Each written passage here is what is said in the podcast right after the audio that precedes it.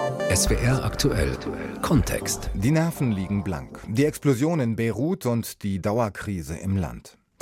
Ein Jahr nach der Explosion im Hafen von Beirut ist unser Korrespondent Björn Blaschke zurückgekehrt in die Pasteurstraße. Die Explosion im Hafen beschädigte dort auch die Wohnung der Familie Alassi und traumatisierte Tochter Sarah Marie.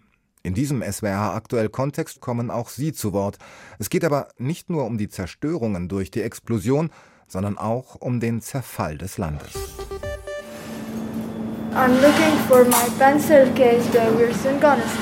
Sarah Maria sucht nach ihrem Federmäppchen. Die Schulen sollen bald wieder öffnen. Dafür will sie vorbereitet sein. Das war vor einem Jahr. Aber wo Sarah Maria auch guckte, sie fand ihr Federmäppchen nicht. Es musste irgendwo sein, zwischen Scherben, geborstenem Holz und Ziegelsteinschutt, zwischen all den Trümmern, die übrig waren von Fensterscheiben, Schränken, Tischen, Stühlen, Wänden. Am 4. August 2020 hatte Sarah Maria gerade mit ihrer Mutter über das neue Schuljahr gesprochen. Plötzlich haben wir ein komisches Geräusch gehört und dann flog alles in die Luft. Danach überall Staub. Als ich zu mir kam, war von der Wohnung nicht mehr viel übrig. Alles zerstört. Ich hatte in wenigen Sekunden mein Leben noch einmal gesehen. Das Leben, das ich fast verloren hätte. Heute ist Sarah Maria wieder einmal in der Pasteurstraße im Beiruter Stadtteil Gemeise. Mit ihren Eltern räumt die 15-Jährige das Apartment auf, das sie bis zum 4. August 2020 bewohnten. Die Explosion, die Beirut vor einem Jahr erschütterte, war eine der gewaltigsten der Weltgeschichte. Fast 3000 Tonnen Ammoniumnitrat gingen in die Luft. Die Rauchwolke, die danach wie ein Atompilz in den Himmel über Beirut stieg, wurde ungezählte Male mit Handys fotografiert oder gefilmt. Die Bilder lassen die Folge der Explosion nur erahnen. Fast 220 Tote, mehr als 6500 Verletzte, Zehntausende Häuser und Wohnungen beschädigt oder ganz zerstört. Der Hafen heute. Es herrscht wenig Betrieb, wohl auch, weil hier kaum Schiffe anlegen. Die meisten Containertransporter laufen Tripolis im Norden des Libanon an, weil sie dort be- und entladen werden können. Nur manchmal ertönt in Beirut das Warnsignal, wenn sich einer der vier noch funktionierenden Kräne in Bewegung setzt. Schiffe, die die Druckwelle kentern ließ, liegen Kiel oben im Hafenbecken.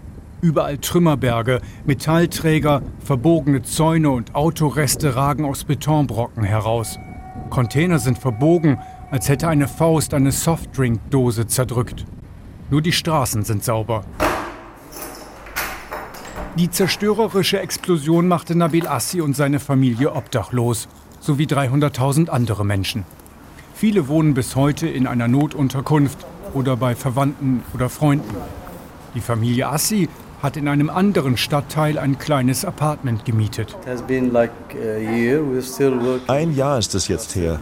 Und wir renovieren noch immer, bauen um. Wir hatten viele Probleme, die auch längst nicht gelöst sind. Wir haben noch einiges vor uns, nach einem Jahr. Und so geht es weiter. Langsam geht es weiter, wie Nabil bei einem Rundgang durch die Wohnung in der Pasteurstraße sagt.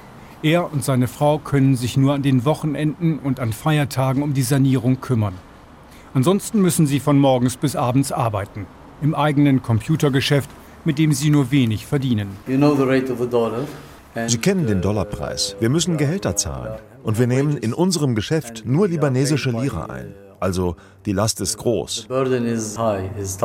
Die Last, die die Menschen im Libanon zu tragen haben, sie ist ein Geflecht aus Misswirtschaft, Korruption und einem verkrusteten politischen System.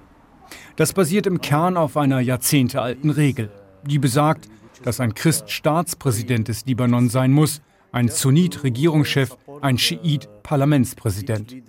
Dieser strenge Proporz hat dazu geführt, dass zwei Dutzend wichtiger religiös-politischer Führer einander ständig Geschäfte zuschachern. Die Gewinne streichen sie für sich ein, an der Staatskasse vorbei. Sie versuchen ihre Gefolgsleute an sich zu binden, indem sie ihnen Posten im öffentlichen Dienst zuschieben, Stipendien oder Krankenhausaufenthalte zahlen. Nabil sagt, jeder Führer hat seine Klientel.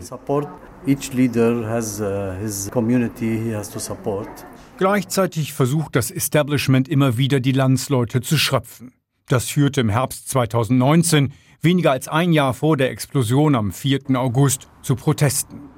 Khalil, der Bruder von Sarah Maria, war dabei. Der 19-Jährige erinnert sich gut daran, was die Proteste auslöste. Uh, Sie wollten ein neues Gesetz erlassen, das eine Steuer auf Internettelefonie vorsah.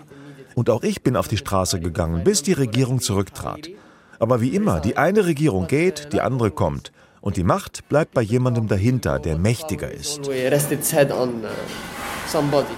Die Krise im Libanon geht tief und besteht aus vielen Krisen, sagt der Finanzexperte der Byblos Bank Nassib Robril. Wir hatten eine Wirtschaftskrise, eine Finanzkrise und eine Währungskrise vor dem Ausbruch der Corona-Pandemie. Und dann kam die Explosion im Hafen von Beirut dazu. Die Explosion des Ammoniumnitrats im Hafen von Beirut zeigte, wie erstarrt das System des Libanon ist. Der damalige Regierungschef Hassan Diab reichte seinen Rücktritt ein. Das machte die Neubildung eines Kabinetts nötig. Aber bis heute fand sich kein Politiker, der eine neue Regierung bilden konnte. Aber ein neues Kabinett sei die Voraussetzung für einen Weg aus der Krise, so Finanzexperte Robril. The political parties have been bickering die politischen Parteien zanken sich, statt ein neues Kabinett zu bilden. Wir brauchen aber eine Regierung, die lokal und international glaubwürdig ist, die einen umfassenden Reformplan für die Wirtschaft und für öffentliche Kassen entwirft, eine, die die öffentlichen Finanzprobleme angeht, die monetäre Situation und die sozialen Bedingungen. Und dann muss die neue Regierung den Reformplan nehmen und um Hilfe bitten beim Internationalen Währungsfonds. Bisher weigert sich die internationale Gemeinschaft, dem Staat Finanzhilfen zu schicken, droht sogar mit Sanktionen. Denn während die Führer des Libanon jahrzehntelang in die eigene Tasche wirtschafteten und ihr Geld ins Ausland überwiesen, führten sie den Staat in den Bankrott. Das spüren die Menschen täglich aufs Neue, wenn sie den Wert der libanesischen Lira sehen. Jahrzehntelang bekamen sie für einen US-Dollar konstant 1500 Lira. Heute müssen sie auf dem Schwarzmarkt für einen Dollar mehr als 20.000 Lira hinblättern. Der Währungsverfall geht mit einem Preisanstieg einher.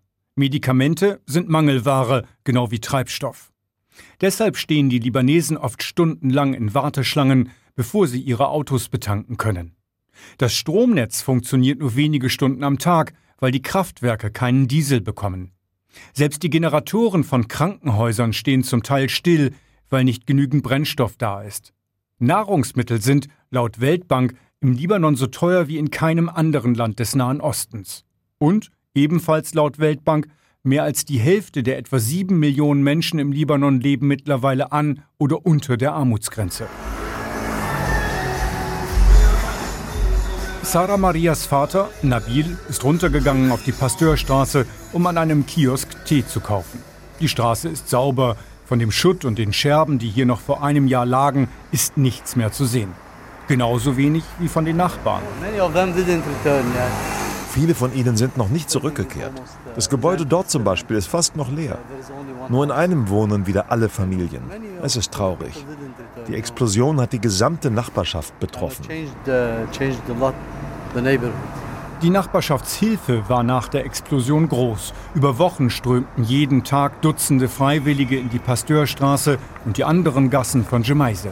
In kleineren Grüppchen räumten sie Trümmer beiseite, andere verschenkten Wasser und Lebensmittel. Dutzende libanesische und internationale Nichtregierungsorganisationen bauten Informationsstände auf. Das weiße Zelt des Ground Zero Relief Committee steht noch da, ist aber verschlossen. Hallo. Das Committee arbeitet heute hauptsächlich in einem Gebäude nicht weit entfernt von der Pasteurstraße, aber ebenfalls im Hafen von Beirut. Maya Segrini ist die Leiterin. Sie sagt, ihre Leute, Ingenieure und Ärzte, hätten seit August 2020 viel geleistet. Für mehr als 600 Häuser habe das Committee den Schaden festgestellt und Die Freiwilligen ihrer NGO verteilten Kleidung und Lebensmittel nicht nur in Beirut. Denn Menschen in allen Regionen des Libanon brauchen jetzt Hilfe, insbesondere wegen der Wirtschaftskrise, wegen Corona und wegen der Arbeitslosigkeit. Nicht nur Beirut braucht Hilfe, sondern der ganze Libanon. Wer immer Hilfe brauche, dürfe sich an sie wenden. Gleichzeitig macht Maya Sigrini Werbung für ihre Partei. Sie gehört zu den Forces Libanaises, einer nationalistischen Christenpartei, geführt von Samir Jaja. Der war Milizenführer während des libanesischen Bürgerkrieges und gehört heute zum politischen Establishment seines Landes. Sigrini stellt es anders dar. Wir sind die Opposition. Es ist allen bekannt, dass wir keine Ämter übernehmen. Sie haben uns Ministerien angeboten, aber wir haben die Macht abgelehnt. Jeder weiß, dass unsere Partei in der Opposition ist. Wir der Ursprung der Revolution sind. Das finden die, die 2019 noch die Demonstrationen gegen das System organisierten, lachhaft denn keiner der 14 Parlamentarier der Force Libanaise legte nach der Explosion sein Mandat nieder. Das taten insgesamt nur vier Volksvertreter, die sich ebenfalls Oppositionelle nennen. Ob im Parlament vertreten oder ausgetreten, sagen ihre Kritikerinnen und Kritiker, seien alle in Wirklichkeit nur beleidigt, weil sie gerade zu wenig vom libanesischen Korruptionskuchen abbekämen. Bemerkenswert ist, dass die Wählerschaft bei der letzten Parlamentswahl 2018 noch am Erhalt des Systems mitgewirkt hatte. Sie wählte bis auf eine Kandidatin ausschließlich Mitglieder des Establishments in die Volksvertretung. Neuwahlen, wie sie Kritiker nach der Explosion vor einem Jahr forderten, wollen seine Amal und die anderen Parteien um die Hezbollah keinesfalls. Auch das nährt den Verdacht, dass die etablierten Kräfte am alten System festhalten. Die Massendemonstrationen gegen die politische Verkrustung, die im Herbst 2019 begonnen hatten, sind verebbt. Manchmal kommt es noch zu kleineren, spontanen Protesten. Sie enden zumeist in gewaltsamen Zusammenstößen mit Sicherheitskräften. In einem weitläufigen Gebäude neben dem Justizministerium hat die Anwaltskammer von Beirut ihren Sitz. Ihr Präsident ist Melhem Khalaf. Er findet es skandalös, dass die Ermittlungen zu den Hintergründen der Explosion nur schleppend vorangehen. Ja, es sitzen 18 Leute, unter anderem der ehemalige Hafendirektor, in Untersuchungshaft. Andere wurden vernommen. Noch immer sei aber ungeklärt, wem das Ammoniumnitrat gehörte und was genau es entzündete. Es gebe vorläufige Untersuchungsberichte US-amerikanischer, britischer und französischer Kriminalisten, doch die Abschlussberichte lägen noch nicht vor. Auch die Frage nach der politischen Verantwortung sei unbeantwortet, so Melhem Khalaf. Es gibt die Absicht, den Untersuchungsprozess zu behindern. Gesetze werden auf besondere Weise ausgelegt, man versucht der Justiz Befugnisse zu entziehen und das Verfahren zu stören. Wer tut so etwas? Das sind all jene, gegen die ermittelt wird. Jede Person, die vorgeladen werden soll, versucht die Sache zu verhindern. Tatsächlich haben einzelne Politiker verhindert, dass der Untersuchungsrichter Kollegen von ihnen vernahm. Mehrfach wurde auch berichtet, dass der Nationale Sicherheitsrat, dem Staatspräsident Michel Aoun angehört, von der Chemikalie und der Gefahr, die von ihr im Hafen von Beirut ausging, wusste. Und keiner habe sich darum gekümmert. Der Präsident der Anwaltskammer weiß um den Vorwurf und sagt, er sei Gegenstand der Untersuchungen. Es ist, als ob es ein komplettes System gibt, das sich davor zu schützen versucht, vor dem Ermittlungsrichter zu erscheinen. Das ist das, was wir in diesem Stadium sagen können. Der Verdacht liegt nahe. Das System des Libanon, der Filz von Politik und Wirtschaft, führte zu einem kriminellen Schlendrian, der vielleicht die Explosion im Hafen von Beirut ermöglichte. Und jetzt, so Chalaf, gehe es darum, Gerechtigkeit durchzusetzen. Wir werden einen langen Atem haben müssen, bis endgültige Urteile fallen. Wir gehen dieser Sache mit aller Ernsthaftigkeit nach, weil die Zukunft der Generation des Libanon mit diesem Fall zusammenhängt. Entweder Gerechtigkeit oder Zerfall, entweder Gerechtigkeit oder Willkür, entweder Gerechtigkeit oder Gott bewahre die Rache. Bisher hat der Staat den wenigsten Menschen, die durch die Explosion vor einem Jahr ihre Wohnungen oder Häuser oder gar Verwandte verloren, geholfen. Auch die Assis gingen bisher leer aus. Einige Nichtregierungsorganisationen haben ihnen geholfen, ansonsten haben sie das meiste selbst bezahlt. Uh, Am Anfang gab es ein wenig Hilfe vom Staat. Die Regierung ließ die Armee aufräumen. Danach ist nichts mehr passiert. Jetzt zahlen wir alles aus eigener Tasche. Ja, aus eigener Tasche. Immerhin, bis zum Ende des Jahres wollen sie wieder in ihre Wohnung in der Pasteurstraße ziehen. Gut 15.000 Dollar werden sie dann bezahlt haben, schätzt Nabil. Das aber, so seine Frau Magie, sei es der Familie wert. Es ist mein Elternhaus. Ich wurde hier geboren, ich habe hier geheiratet. Ich habe meine Kinder hier aufgezogen. Darum wohne ich hier gerne. That's, why I, I, I like to live here. Hoffnung. Aber das Grauen bleibt. Im Hafen von Beirut wo sich nur selten die vier noch funktionierenden Kräne mit einem Warnsignal in Bewegung setzen, lagern wahrscheinlich noch mehr gefährliche Stoffe. Das zeigen die Brände, zu denen es nach der Explosion im Hafen von Beirut kam. Und auch Joe Saab, einer der neuen Direktoren des Ports, sieht die Gefahr einer neuen Explosion nicht gebannt. Es gibt noch Container, die mit gefährlichen Chemikalien beladen sind. Und die Armee sucht nach ihnen. Wir haben tausende Container, die noch geprüft werden müssen. Unser Korrespondent Björn Blaschke hat ein Jahr nach der Explosion im Hafen von Beirut für SWR aktuell Kontext beschrieben, was dort inzwischen passiert ist.